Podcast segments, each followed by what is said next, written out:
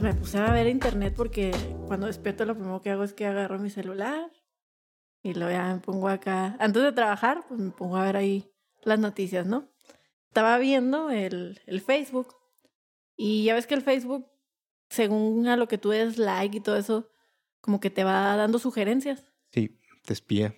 Sí, sí, sí, te espía totalmente. O sea, sabe te- mis gustos, sabe mis buenos gustos. No, y, todo, o sea, te espía todo. O sea, una vez me acuerdo que estaba platicando con mi hermano, estábamos platicando en la sala, allí en mi casa, casa de mis papás, y tenía el celular.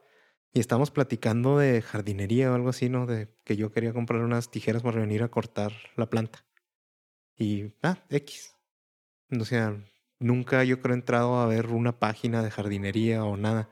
Y al rato, todas las páginas que entré, todas tenían anuncios de, de Home Depot, de... Pero ni siquiera, o sea, ni siquiera lo buscaste en la red, No, solo estás platicando. Estaba así como estuvimos platicando tú y yo con el teléfono aquí enfrente. No manches. Y al rato todos los anuncios que veía yo así en, pues en cualquier página que Así, entras, ¿no? Home Depot. Sí, no es que entras a cualquier página y te avientan mil anuncios, ¿no? Sí, Ajá. todos esos anuncios eran de Home Depot, de equipo, Necesita unas tijeras para su jardín. ajá, de equipo de jardinería, todo. ¿Qué onda? No, eso está muy mal. Bueno, a mí no me ha pasado algo tan extremo, pero sí lo que me pasa es que, por ejemplo, ahí en el Facebook, que sabe que me gusta mucho la música porque siempre posteo alguna canción, me da sugerencias como de estaciones de radio.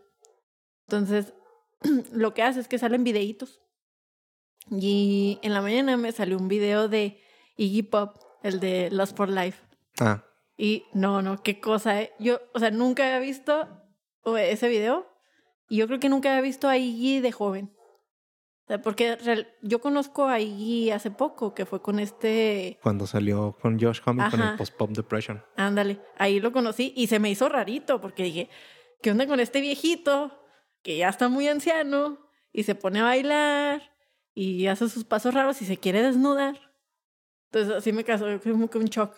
Entonces cuando vi este video, o sea, te cuenta que nomás sale así un fondo blanco. Sal- no sé si lo has visto. Sí, pues es de la película de Trainspotting, ¿no? Pues eh, El video que has de haber visto es de la película. No, porque no, no sale ninguna escena de Transporting. No, no, pero el video que tú viste es el que sacaron para la película de Trainspotting, Ah, donde está así en un fondo blanco, nomás que salen Sí. bailando, ¿no? Pues sale él, así en el fondo blanco, una silla. Y está primero así como que con el pie en, en la silla. Y luego empieza a disque bailar, pero no, no es baile, o sea, se está convulsionando. Pues es su baile, así como que está. Pero es que se ve raro, mira, porque tú ves, ya había visto bailes raros con Mick Jagger, no sé. Y lo ves que baila feo, ¿verdad? Pero baila chistoso. Pero Iggy preocupa. O sea, y eso que dices que no lo habías visto de joven y el de ese video de Lost for Life ya no estaba joven. Pues. O sea, ahorita tiene Bueno, como es que- 70 años, en ese video tiene como 50. Nah, pues es que, oye, ahorita es un anciano, por eso, o sea, la diferencia. Ahí se veía joven, no sé si son las drogas que lo han conservado. Pues es que sí, porque así de, de tantas drogas que usa, eh, no de comer, entonces pues estaba flaquillo. Oye, pero fíjate, las, las drogas no siempre destruyen entonces. Digo, destruyen porque sí se veía un poco crítico su baile. Pero pues ya tiene 70 años y se ve que la pasa chido. ¿No sí, crees? o sea, pues nunca la dejaba pasar chido. O sea, cuando empezó estaba bien chavo y era acá bien drogadicto y bien desmadroso. ¿Ves? Por eso fue el soundtrack de la película esta de Transpotting. Le ¿Cómo? queda perfectamente Sí, dro o sea, ¿quiénes, a, ¿quiénes, son los, ¿quiénes son los seguidores de Iggy Pop? drogadictos. Son los drogadictos. Qué horror. Ya sé. Bueno, eh, les damos la bienvenida al podcast Melomanía Crónica, donde vamos a hablar sobre la música y la influencia que tiene en nuestras vidas. Yo soy Rocío Huereque y también nos acompaña mi amigo. Omar Torres. ¿Cómo estás, Omar? Muy bien, Tucho. Muy bien, muy bien. ¿Qué experiencia musical tuviste en estos días? Digo, yo tuve esta de Iggy. ¿Qué de nuevo pasó en tu vida musical? Mi vida musical, Ajá. ¿Algún descubrimiento? ah, sí. ¿Un video raro? No, un- una banda, no sé, creo que es australiana. Tame Impala. No, se llama Parcel. ¿No los has escuchado? Te mandé un video, Ups. pero sí son muy buenos. Ah, ya sé cuál, ya sé cuál, sí. Que, Eh, sí, están- sí, sí, sí. eh, Bueno, el video, yo vi un video donde están tocando ellos en vivo en una sesión así como que en vivo, pero está hecha la sesión como para que parezca que es un, un ¿cómo se llama? Un álbum, porque están tocando y luego así como que las canciones y luego Como si estuvieran probando. como si estuvieran tocando un álbum así seguido, todo, Ah, pero ok. en vivo y luego así de que saca una canción y luego se alejan de los micrófonos Ah, mientras van como que cantando para- y luego para atrás, para atrás y luego se acercan otra vez para cantar y está muy chido y luego vi uno donde están haciendo un cover de la canción de Kylie Minogue, la de Can't Get You Out of My Head. Ah, ok, qué Está muy chido.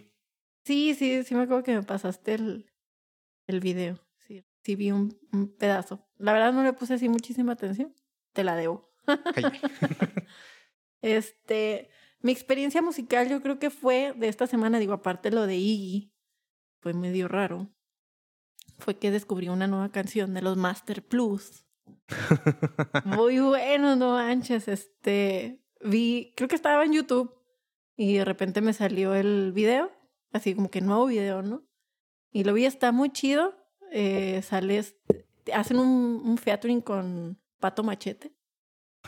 y salen unas cholitas ahí bailando. no, y pues toda todo bien cholos, ¿no? Sí, no, me dieron ganas de pasar, de ponerme a bailar con mis pasos prohibidos. O sea, así bien cholote, así como el video uno que te pasé alguna vez, el de Tiga. Sí, sí, bueno, no estaba tan cholo, pero sí salen las cholitas esas bailando. Y luego, pues estos vatos son de. De Hermosillo, Sonora, creo. Y Los ya. Master Plus, Sí, sí, son de Hermosillo, Sonora. no sabía.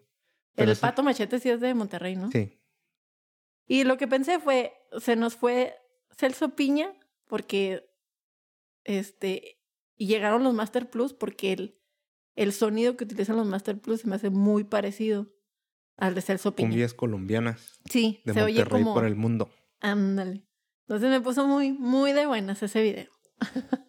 Está chido, o sea, así como los del, ¿cómo se llaman? Los lentos, los del, los tropirock. Ah, ah, sí, sí, los que me pasaste la otra Sí, el tropirock. Ahí vienen los, ahí vienen los ovnis. Oh.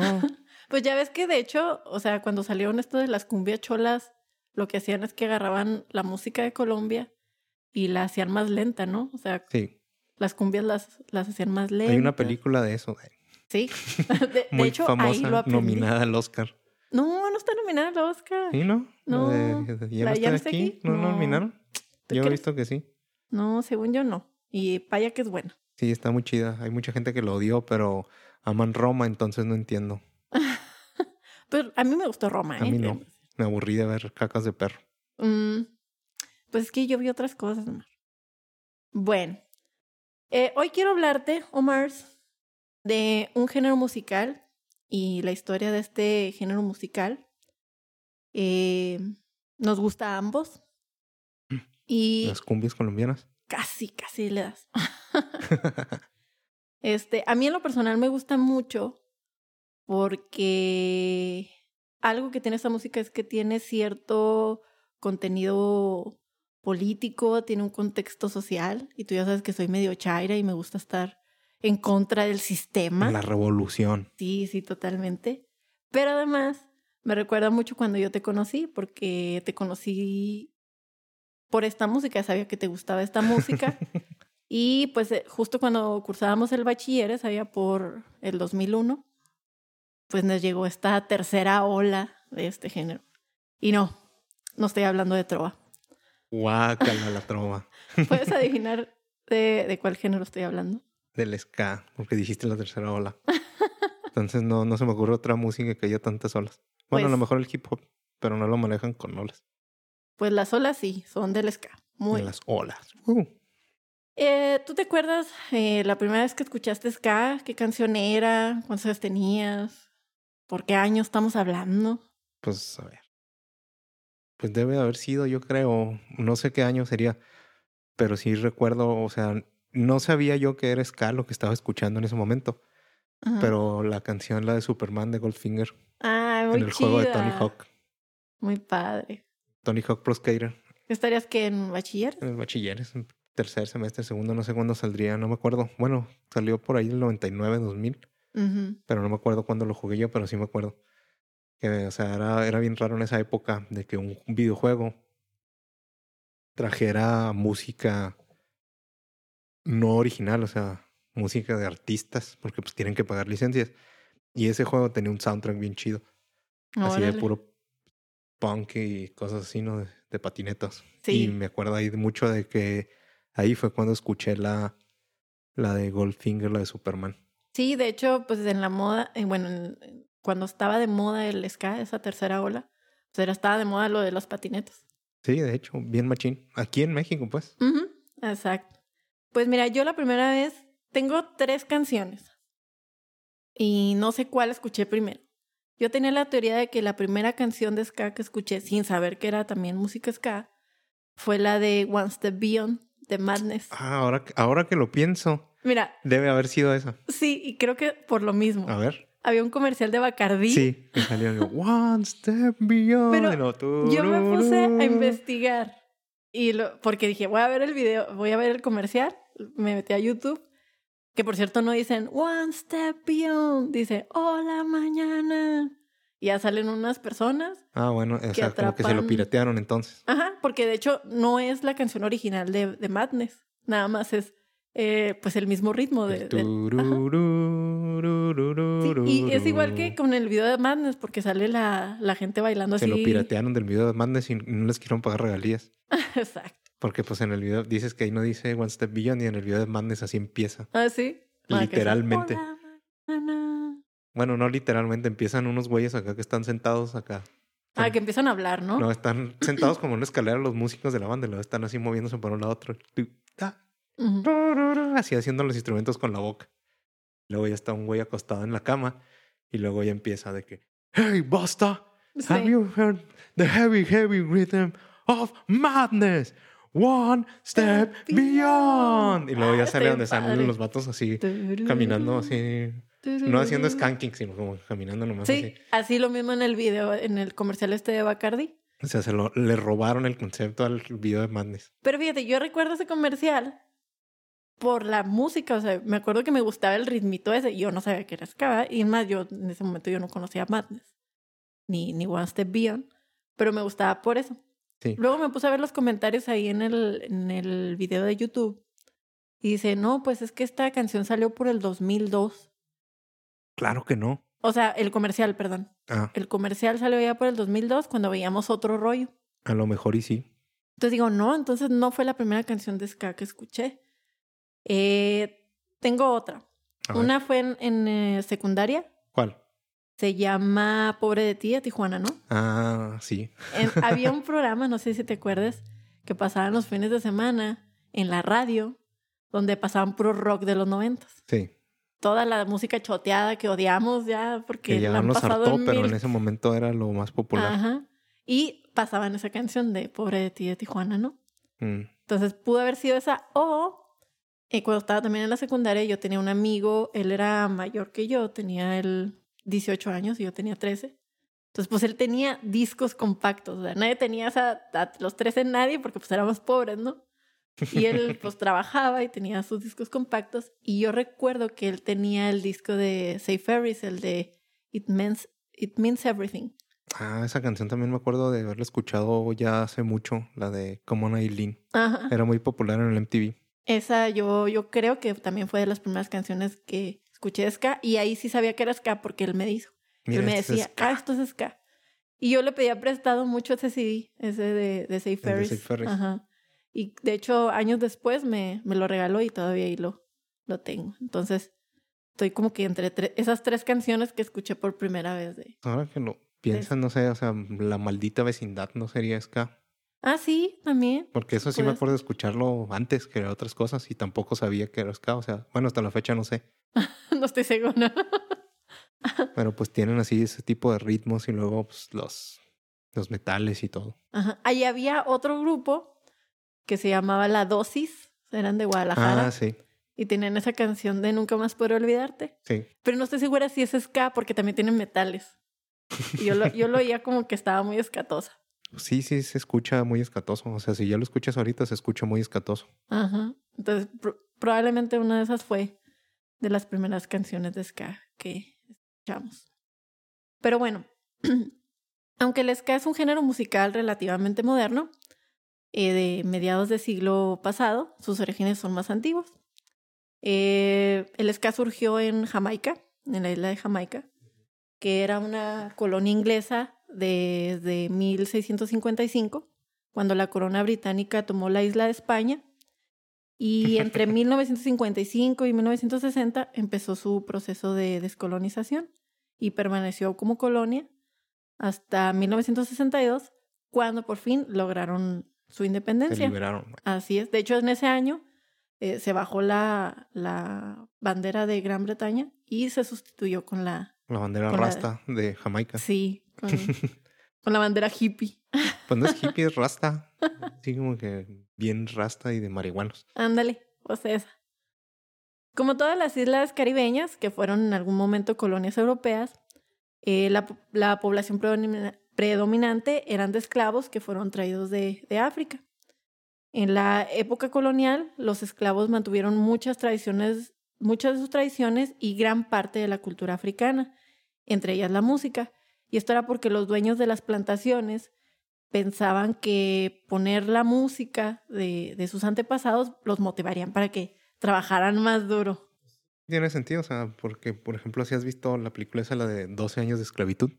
Eh, creo que la vi en parte, no la vi toda. Ah, bueno, pues ahí salen, o sea, cuando están los están en el sur de los Estados Unidos, no me acuerdo en dónde, pero los esclavos siempre, ¿no? Es bien clásico también, como que muy común en películas o series, de que están los esclavos cantando, ¿no? Que están trabajando en los campos de algodón y están cantando. Pero a lo mejor ya en esa época no eran a lo mejor música africana y pues menos caribeña, porque ellos viven en Estados Unidos sino era música más bien como de los himnos cristianos, Sí. que Es- los, pues, los esclavos, ¿no? O sea, los, los amos agarraron los esclavos y pues Órale, ponte a cantar esto que yo quiero que me cantes esto. porque ahora vas a, esa religión que tú tenías, sí, olvídate de ella, ahora vas a hacer lo que Toma yo te diga que eres. Sí, de ahí. Y entonces, Cree en este Dios. entonces, pues igual a lo mejor era así como para que estuvieran cantando mientras trabajaban. No, y te das cuenta que, en re- que también tiene sentido porque en realidad sí te motiva. Bueno, al menos yo, que soy una persona tan musical, yo necesito la música para estar trabajando. Sí, O sea, o totalmente. sea, sí, o sea, sí, a lo mejor se te hace más pasadero y pues más un trabajo esclavo, ¿no? Sí, pues imagínate para ellos, Estar ¿no? trabajando 18 horas diarias. Aunque bueno, no estamos tan lejos de eso. Ay, ay, cálmese.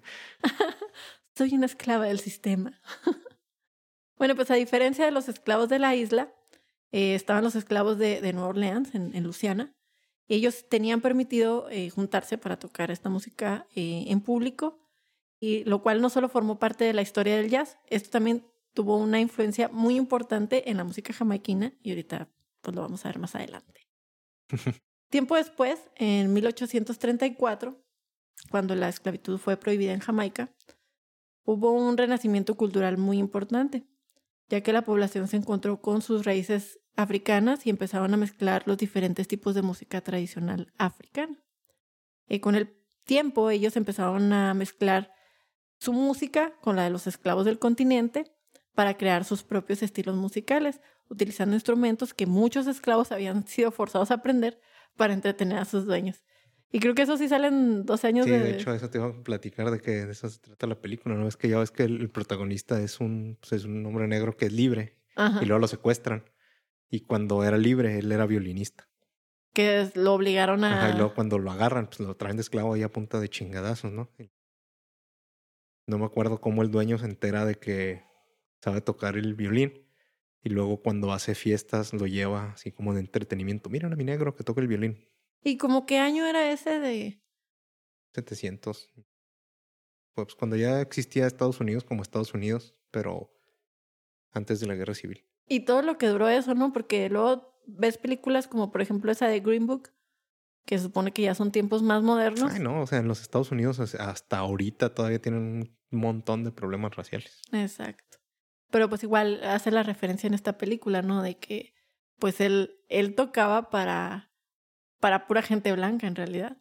Para sus amos que lo obligaban, no lo hacía por gusto, o sea, cuando él, él era libre, era violinista y él se dedicaba a tocar y tenía su grupo y ganaba dinero y lo secuestran y lo obligan a tocar. Qué horrible, pero bueno, algo bueno tuvo que salir de todo esto.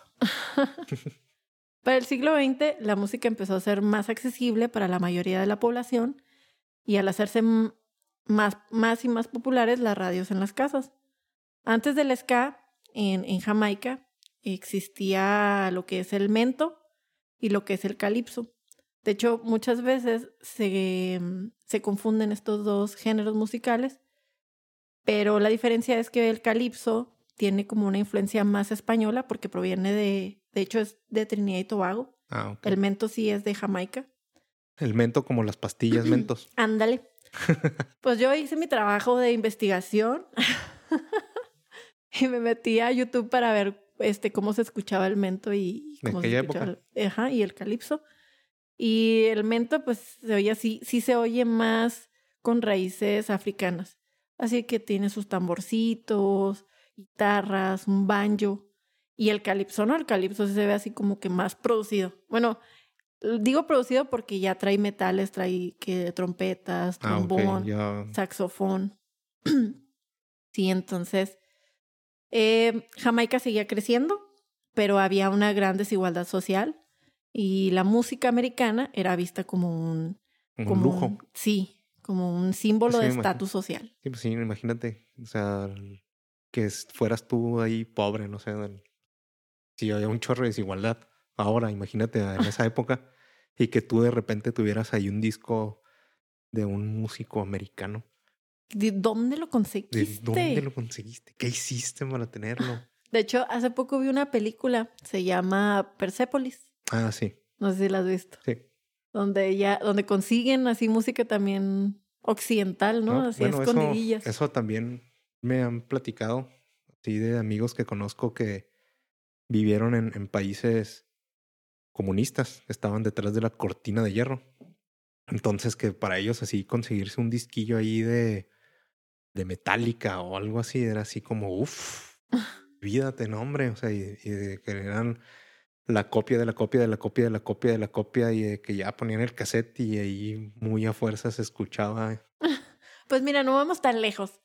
Así, incluso en nuestra época yo creo que pasó así, de que había mucha música que no la conseguíamos tan fácil aquí y que luego la conseguíamos de la copia de la copia de la Ah, copia. sí, de alguien. sí. Pero imagínate, en esa época era más difícil porque, pues, para empezar era, pues, o sea, era de otro país porque tú vivías en un régimen socialista, con un dictador donde no, no tenías acceso a cultura occidental más que a las telenovelas de Thalía. Sí, pues imagínate.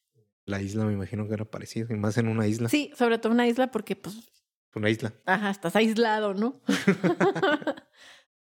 Entonces, pues ya que la gran mayoría de la población solo tenía acceso a la música que pasaban en la radio y tener los últimos discos de Estados Unidos, pues era algo muy, muy raro entre la gente. Era gente súper fifí. Ajá, llegaban al punto de que las prostitutas que trabajaban con los soldados y marineros norteamericanos preferían recibir sus pagos con discos de vinil en lugar de dinero.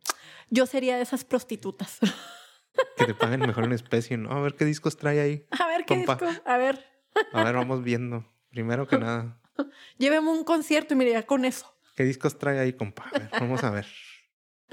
Pero pues sí, o sea, imagínate, o sea, sobre todo pues, en esa época me imagino que tener un estéreo en una casa no era común. No, no, no, yo sea, a sé. lo mejor la gente tenía su radiecito, porque ya ves que también en Estados Unidos era bien popular tener tu radio ahí, quito, ¿no? Donde escuchabas todo.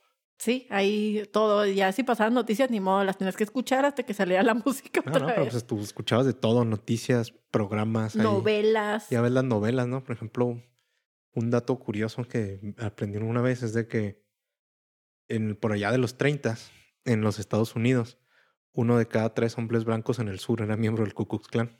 No manches.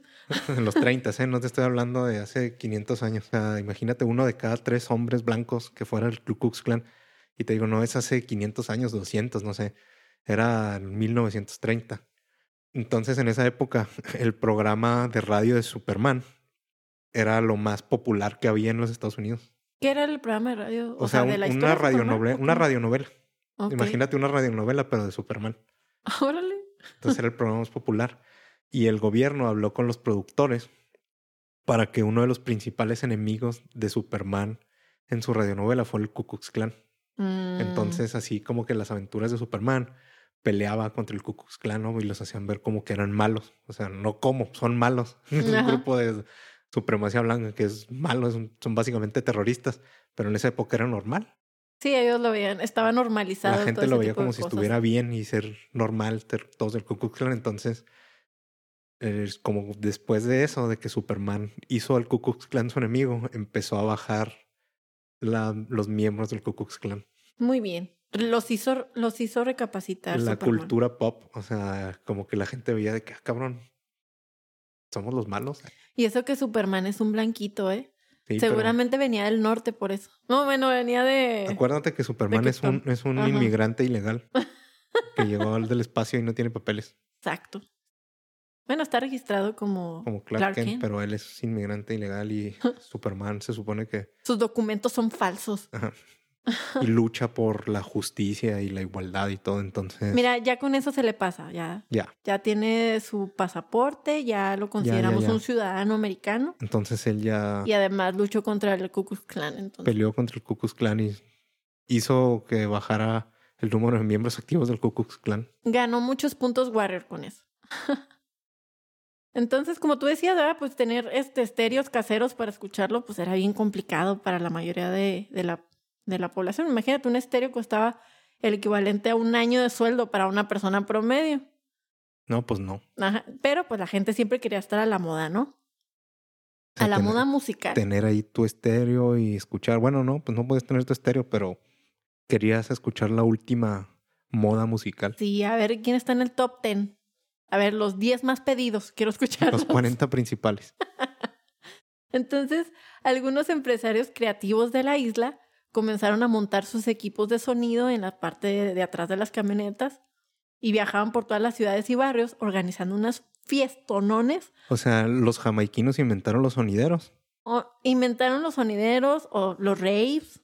Los sonideros, o sea, ahorita en México son súper populares los sonideros. Pues mira, en Jamaica ya existían y ellos, ellos inventaron eso. O sea, en México, en el centro del país, ¿no? Ahí en, en la Ciudad de México. Sí, pues de el hecho est- hay un estilo de música que se llama música sonidera y eras de, de estos sound systems que vienen. Por eso, pero ahí, al- bueno, en Jamaica, no sé cómo en Jamaica cómo se llamaban sonideros. Eran los sound systems. Porque aquí son sonideros. Y si te metes a YouTube y buscas sonidero, vas a hallar un chingo de videos de los sonideros ahí en... Se han de poner bien padres esas fiestas. Y, Claro. y- y hay de todo. O sea, hay- de hecho hay un document, mini documental de una marca de cerveza muy famosa. Ah, sí. De los cuál. sonideros del rock. Está bien pirata, o sea, así de que los sonideros de rock and roll, así de que va la raza y lo Pero, bailando. pero y- ¿es de rock and roll nada más o es de cualquier género de No, no, no. O sea, ellos, o sea, esos güeyes se dedican a hacer sus sonideros de rock and roll, ¿no? Así de, pero de rock and roll así bien pirata, ¿no? Cumbianchero. Pues del Aragán y el Charlie Montana y esas cosas. Así es. Y la gente ahí bien prendidota, baile y baile. Y luego, pues obviamente están los sonideros cumbias que van y ahí se pone Esos son, esos serían los míos. el cumbión acá bien loco, perrón. Y luego he visto, Sacando los pasos he prohibidos. visto hasta videos de sonideros acá más al norte, así de banda y así, ¿no? De que así como dices, van, Esos que miedo. van y montan unos bocinones acá de miedo, cabronados, ponen ahí la música y te cobran 30, 40, 50 pesos por entrar. Pues- entras y agarras, perdón, a pistear ahí bailando. Desde de ahí sacaron todas esas modas que hay ahora de llevar la pinche bocinota donde quiera que vayas. No sé si has visto que ahorita hay muchos memes o TikToks así de que es alguien que trae una pinche bocinota y vayas a su party personal, ¿no? Pero con las... No. Son de esas bocinas que ya tienen luz integrada. No, no, pero eso ya está más feo porque en los sonideros, pues, tú sabes, ¿no? O sea, esos güeyes rentan un espacio y, Sí, claro, claro. O sea, hacen una fiesta. y vas y tú dices, no, vamos a la fiesta del sonidero de ahí en Chimalhuacán. Luego vas, pagas tus 50 pesillos y adentro ahí unas birrias y el bailongo. Pues mira, estas fiestas que, que se organizaban en Jamaica, pues tam- también, o sea, les cobraban una cuota y ponían los discos de la música americana más no al momento. O sea, ya na- no estabas limitado a la radio de tu casa, ya podías ir a Ah, las pues ahí ya- fiestas. Ya, sí, ya sabías que los sonideros tenían la música más perrona Exacto. y tú no tenías esa música porque no te gustaba lo que hacía en el radio. y ya te, te ibas al al parizón el fin de semana. Pues estos empresarios se llamaban a, a sí mismos como los sound systems. Este término, de hecho, es muy conocido todavía en el mundo de, del ska y el reggae, que son el equivalente a, lo- a los sonideros, eh, también a las block parties que se hacían, que hacían los DJs en, Ah, sí, en el Nueva área de, Nueva York. Y bueno, pues son los también los famosos raves. O sea, Los raves, pero los raves eran de música electrónica específicamente. Ujú. Entonces, date cuenta que los Sound System empezaron a tener rival- rivalidades para ver quién tenía la mejor música o, o organizaban las mejores fiestas, ¿no? ¿Quién hacía las mejores mezclas Imagínate, el, ahí? el DJ este es el que trae la música más nueva. Tiene ahí, va la gente Yo más ya conseguí cool. estos discos Va la que gente los, más ni tú los cool tienes. a sus fiestas. Oye, estos discos de música que no la pasan chido. ni en el radio. No, hombre, imagínate, ese güey era un dios. Sí, no manches. Entonces, de ahí, de todo esto salió el término root boy, que también es un término muy conocido también en En lo que ska. es el ska. Estos tipos, pues eran tipos rudos que los sound system contrataban para ir a sabotear las otras fiestas. o sea, de que le pagaban a unos cholos para que fueran y se Sí. pelearan o algo. Se iban los root boys y empezaban acá a llevarse a la gente de esa fiesta a la otra. No, miren aquí, les vamos a dar más alcohol. Acá hay cerveza mejor. Aquí tenemos mota. Ah, caray, eso sí me interesa. Y así van todos. no, Aunque es Jamaica, debe de haber mota en todos lados. Por favor, yo traigo mi mota. Entonces, al haber acceso, más acceso a la música, lo que siguió fue el paso natural. Eh, la juventud de la isla empezó a hacer su propio sonido y empezaron a mezclar las influencias de la música americana como el rhythm and blues, el blues, el jazz con el mento y el calipso. De hecho, lo que hacían las primeras eh, bandas era que ellos querían imitar la música rhythm and blues y no les salía. No, por más que podían, no les salía. Entonces, ¿qué hicieron? Bueno, vamos a mezclar con la música tradicional que tenemos. Con lo que sabemos tocar nosotros, ¿no? Ajá, lo que sabemos eh, nosotros tocar, que es el mento y el calipso. Y esa de esa fusión nació la música ska. Es difícil definir el origen claro para la música ska. De hecho, eh, ni siquiera es fácil encontrar el origen de su nombre. Ah, Hay una teoría. Hay una teoría de que, de que dicen que la palabra salió, que en realidad es una onomatopeya del sonido que hace la, la guitarra. o sea, del... Sí, es.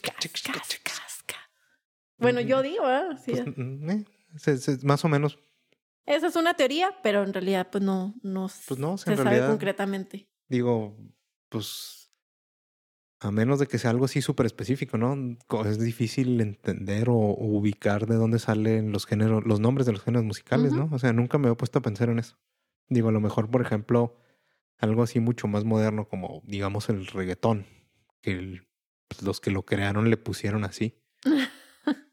Tú dirías, pues salió del reggae, ¿no? Por reggaeton. Puede ser, pero te digo, o sea, a lo mejor, o sea, músicas así como escano, el blues o el punk o cosas así, se crearon, o sea, los nombres no se los dio alguien, como que se los, los absorbieron del, de la cultura popular de la época que alguien se los dio. También leí algo así de que pudo haber salido el, el, el término por uno de los integrantes de, de este grupo que se llama Scatalight. Ah, ok. Él saludaba siempre diciendo la frase como Galop, Lobubi, algo así, es algo así, Escabubi, algo así decía, y que de ahí lo sacaron. Pero pues no se sabe. Lo que sí es fácil saber, pues es de dónde viene eh, gran parte del movimiento De Jamaica. de Jamaica. Mucho del sonido que definiría el ska vino de los estudios Orange Street en Kingston, donde los músicos callejeros de la clase trabajadora de Jamaica empezaron a grabar su música y con el tiempo ganaron la atención de los músicos establecidos en la isla. Este sonido característico de Jamaica vino convirtiéndose poco a poco en lo que fue bautizado como ska, ganando gran popularidad a través de los sound system que llevaban su música a lo largo de la isla. Entonces, a poco tiempo, todos los Rude Boys querían ser músicos de ska. Güey, ya empezaron a grabar sus canciones de ska. Sí, por ahí leí este que pues como era música original, este para que no se las robaran, este o no para que no supieran quién la había creado, rayaban así el, el disco después de que hacían su party. este, rayaban los discos para que no fueran los Root Boys y tomaran esos Ah, o discos. sea, las los- etiquetas de los discos Sí, y todo, o sea, rayaban el disco y todo. para que nadie lo quiera volver a usar nunca. Exacto, Que no le robaran la idea ni la banda ni nada. exacto. En 1964 se formó lo que fue una de las bandas más importantes y que ayudó a llevar al mainstream el ska. La famosa banda de Scatalites, que grabaron y tocaron con muchos eh, artistas más importantes de Jamaica en la época, tales como el joven Bob Marley. Famosísimo Bob Marley. De hecho, yo tengo, bueno, un, recu- un vago recuerdo, pero no sé si me lo imaginé o lo inventé o es real. ¿De qué? Pero según yo, vinieron los Scatalites a Chihuahua Sí, sí vinieron. a un festival internacional. Alguna ¿no? vez vinieron aquí. Ya todos Ya ancianos, todos ¿verdad? viejitos, pero igual eran los Scatalites. Sí, ¿no? Así como que leyendas. Sí, no manches, son los, podríamos decir, son los padres del ska, ¿no? Ándale. El ska se popularizó rápidamente en el Reino Unido, donde fue bautizado como Blue Beat. Allá se le, conocía así al ska. La popularidad se dio gracias a, la gran población de las llamadas Indias Occidentales que había en el Reino Unido en la época, ya que al terminar la Segunda Guerra Mundial, la corona hizo un llamado de sus colonias a ultramar para ir al corazón del imperio y reconstruirlo. Esto hizo que muchos integrantes llegaran al Reino Unido y junto a ellos, pues jóvenes que fueron parte del movimiento de, del ¿no? Y que lo adoptaron ahí. Eh, de hecho, se, se juntaban como en unos, pues en unos bares, ¿no? De hecho, se juntaban en un bar que se llamaba Blue Beat. Ah, por eso le pusieron el nombre entonces. Ajá, se juntaban en un bar que, que se llamaba Sí, Blue Beat. eso sí me puedo imaginar. Y este, y a quien les gustó mucho esta música fueron al todo lo que fue la población obrera de, de Inglaterra. Que uno a lo mejor se los imagina, ah, los obreros. Te los imaginas, no sé, vestidos así como, no sé, como albañiles, ¿no? No, pues no. Pero no, en realidad eran jóvenes trajeados que pues, yo creo que salían de oficinas, Pues ¿no? acuerdan, no, además acuérdate que en esa época no existía así como la ropa casual. O sea, existían, a- Sí. na- toda la gente trabajaba de traje en todos lados. A menos de que fueras así, pues, un obrero, ¿no? O sea, si eras un obrero, trabajas con overol y ropa de trabajo, pero si eras una persona común, o sea, Traías el traje. ¿has visto de Peaky Blinders? O sea, todos andan con traje para todo, o sea, Sí, todos, cierto. o sea, Es la ropa casual. O sea, no existía así como que ahorita que andas de tenis y pantalón de mezclilla y pan- shorts, ¿no? O sea, Ellos, andabas de ellos traje ni siquiera se todo. veían elegantes como nosotros lo vemos. O sea, para, sí, o sea, por ejemplo, no sé si has visto la serie, la de Batman, Mm, que es- o sea, es más moderna. no la he visto, pero sí. está sea, en los 60, ¿no? Ajá, y O todos sea, andan de traje siempre. O sea, cuando se visten casual, que van Es a... como ir al chilango. Ándale. todo o mundo sea, anda así de de que se- los, los güeyes esos de la serie salen de que van a alguna fiesta infantil o algo y andan casual, andan con chinos y polo. O sea, para ellos es casual así como de... Sí, no, y, Y luego así en un capítulo sigue que van a, a la playa, o sea, andan o a Miami o no, Los Ángeles, no me acuerdo, a la playa, en el fino. Los vatos andan así como que con camisas de esas así como de lounge, pero camisas, luego short, pero pues no de mezclilla, sino como de un pantalón de lino o algo así, cortado y zapatos. o, de, o traje de baño, así. pero- De hecho, si te fijas, por ejemplo, una banda como esta Madness, que ya es una banda como más de los ochentas, Ah, sí. ellos andan en traje, como que para representar esa clase obrera, ¿no? De, Sí, de andan aquellos de tiempos. traje o camisas y... Sí. Eh, a finales del- de los 60, aunque el movimiento del ska seguía muy fuerte en el Reino Unido, en Jamaica empezaba a convertirse en, en rocksteady y luego se convirtió a reggae. Que aquí algo que aprendí de, de la historia del ska es que yo tenía la idea de que primero había sido el reggae. O sea, y fue al revés. O sea, el reggae salió del movimiento del ska. Exacto. Lo único que hicieron es que empezaron a bajar los tiempos. O sea, de- lo hicieron más lento. música. El Ajá. ska lo hicieron lento y de ahí salió el reggae. Así es. Entonces, yo con mi curiosidad y mi Curiosidad nata. instinto investigador. me puse a ver este, me puse a escuchar a, a The Wailers en su primer disco y viene la canción de One Love, que pues todos conocemos One Sí, Love ¿no? de Bob Marley, ¿no? Sí. Pero de The Wailers, no de Bob Sí. Marley. Sí, cuando estaba en The Wailers. Y no manches, o sea, se escucha como ska. Yo lo, escu- yo lo escucho y es ska. Porque incluso, aunque ya para ese tiempo ya se había convertido en reggae, tenían metales las canciones. Ok. Entonces me puse a comparar esa versión con la que normalmente conocemos, yo creo que la mayoría, que es la de Bob Marley. Y pues se oye mucho más rápido la, de- el One La Love, original, la de ajá, de Wailers. Que es la de Bob Marley. Pero ah, en ese momento ya se consideraba música reggae. Pero eh, vaya, eso es interesante. Yo sí pensé también que era igual, que, el, que la música más tradicional de Jamaica había sido el reggae y de ahí había salido el ska y pues es al revés. De hecho, ese primer reggae que salió le llamaban heavy reggae.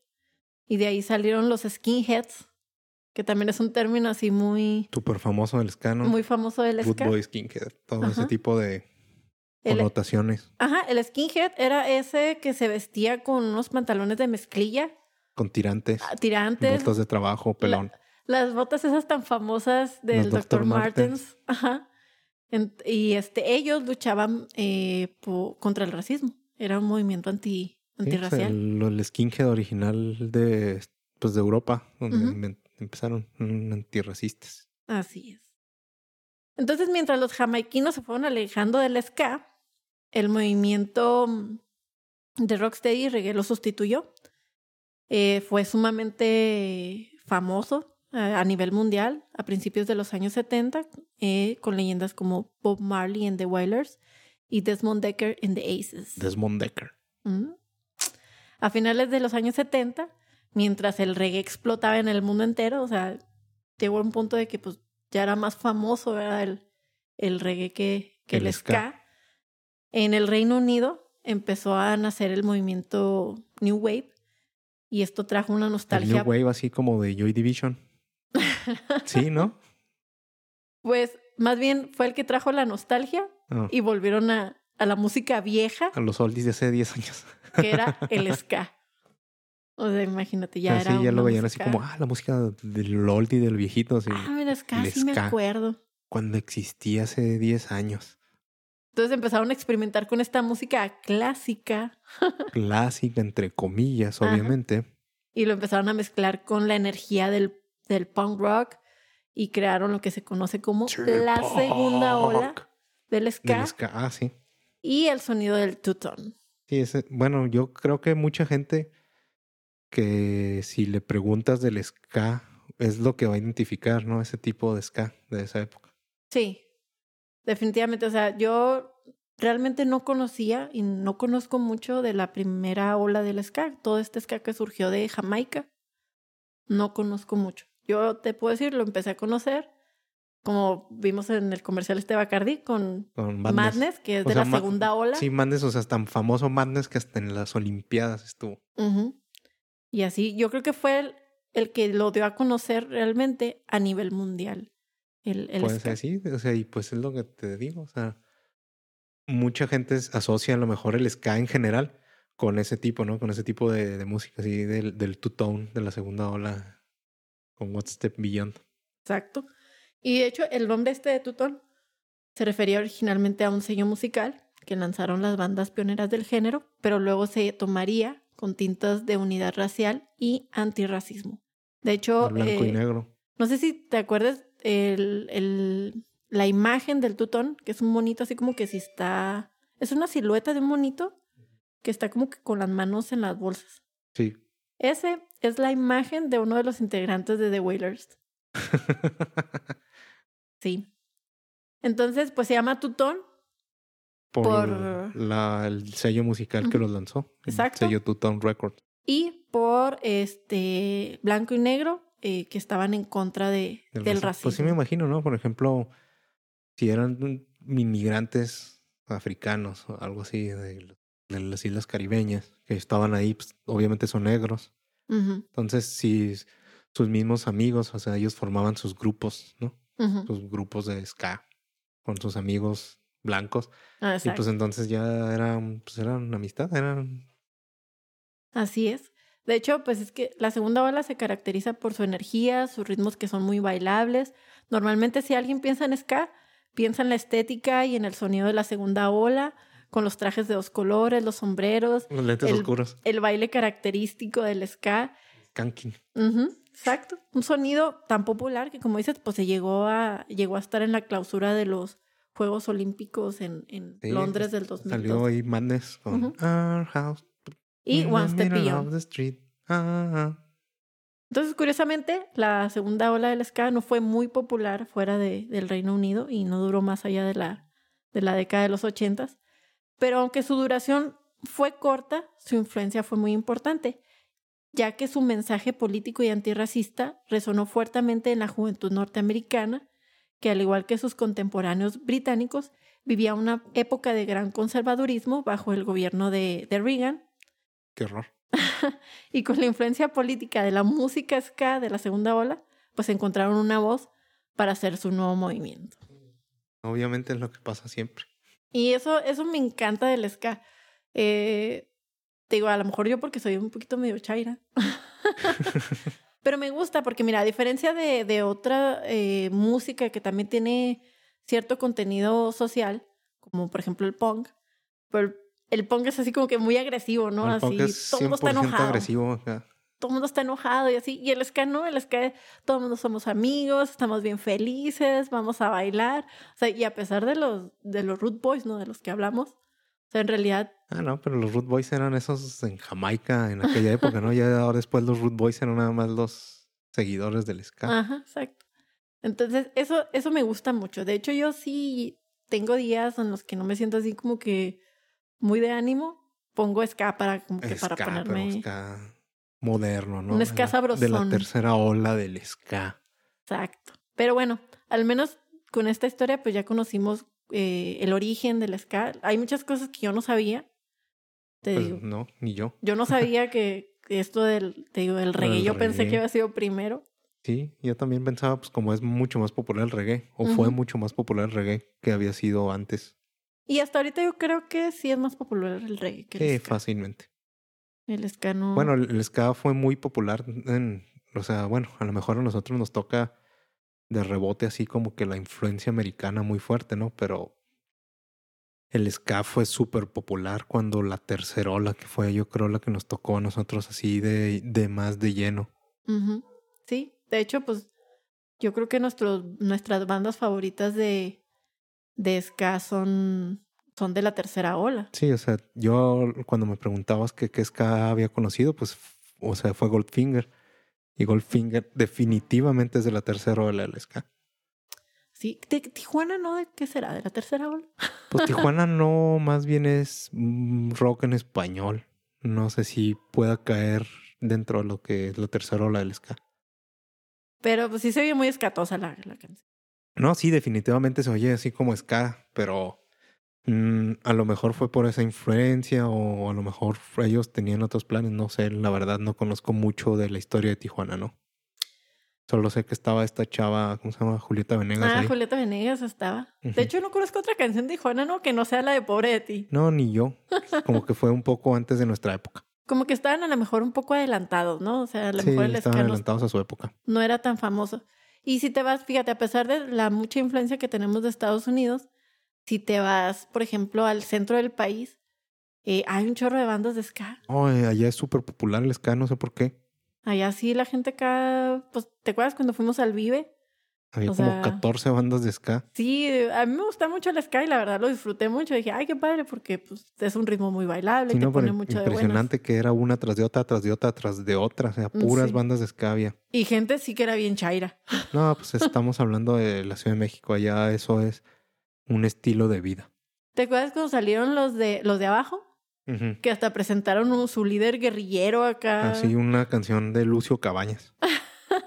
Y todos así que, ay, yo Sí, ¿quién a huevo, ese Lucio güey?" Cabañas. Huevo, mi valedor. Ok, no, pues sí, estaba, estuvo muy intenso. O sea, estaba chido el show y todo, pero la gente sí se prendió muchísimo.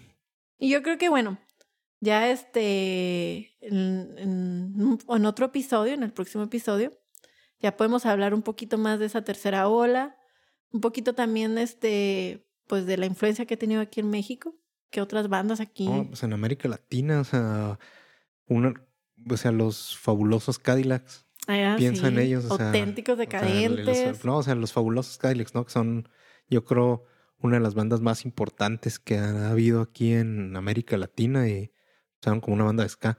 Exacto. No, muy padre.